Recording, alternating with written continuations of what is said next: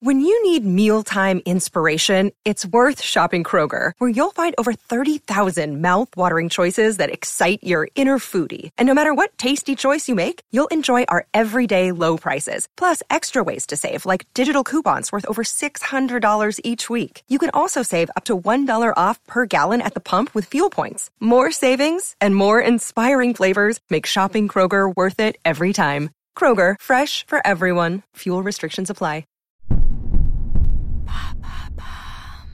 Quels sont les plus gros flops culturels de 2021 Merci d'avoir posé la question. Ça y est, 2022 a commencé. C'est l'heure du bilan culturel de l'année passée. Musique, films, séries ou jeux vidéo, petit tour d'horizon de ce qui a séduit le public, ou pas. Des sujets qu'on a par ailleurs pour la plupart explorés en profondeur dans des épisodes dédiés. Alors après avoir passé en revue les tops, place au flop. Alors, à part Spider-Man et James Bond, le cinéma attire-t-il toujours les foules? C'est évidemment cruel de parler de flop à cause de faibles ventes ou d'un box-office décevant. Mais si on parle de cinéma, les flops de cette année ont peut-être quelque chose de plus alarmant qu'à l'accoutumée. En effet, si les Marvel ameutent encore les masses, si Dune a réussi in extremis à être considéré comme un succès pour son studio, il n'en est pas de même pour d'autres films attendus de cinéastes pourtant ultra confirmés.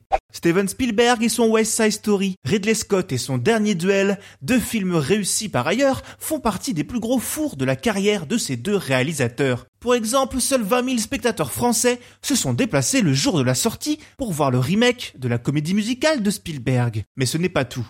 Aux États-Unis, Nightmare Holly, le dernier film de Guillermo del Toro, pourtant oscarisé il y a 4 ans pour sa forme de l'eau, prend lui aussi un bide. Lana Wachowski et son dernier Matrix, certes assez déroutant, a aussi connu un lancement difficile. Alors, la photo Covid, désintérêt des spectateurs, que va-t-il se passer si même les films de grands réalisateurs et réalisatrices n'attirent plus les foules? Et les séries alors? Ça on ne peut pas dire qu'elles sont boudées. En effet, même s'il est toujours difficile de connaître le nombre de visionnages des programmes SVOD. En revanche, ce n'est rien de dire que la critique fut loin d'être séduite par la dernière saison de la Casa des Papels, jugée bâclée, ou mitigée devant l'adaptation du cycle Fondation par Apple.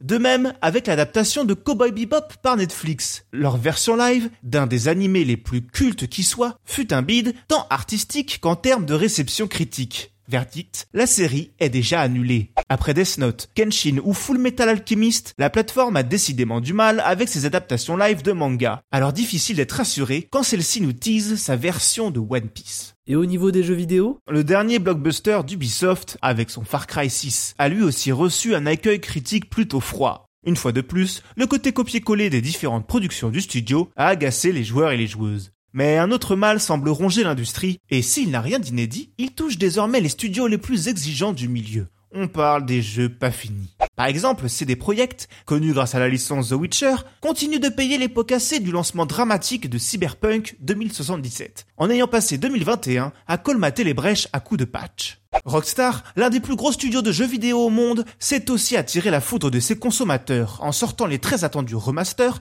des premiers jeux GTA Malheureusement, une fois encore, la douche technique fut très très froide et les demandes de remboursement nombreuses. Encore la faute d'une sortie précipitée, due à la pression d'un calendrier d'exécutif marketing Maintenant, vous savez, en moins de 3 minutes, nous répondons à votre question. Que voulez-vous savoir? Posez vos questions en commentaire sur les plateformes audio et sur le compte Twitter de Maintenant vous savez.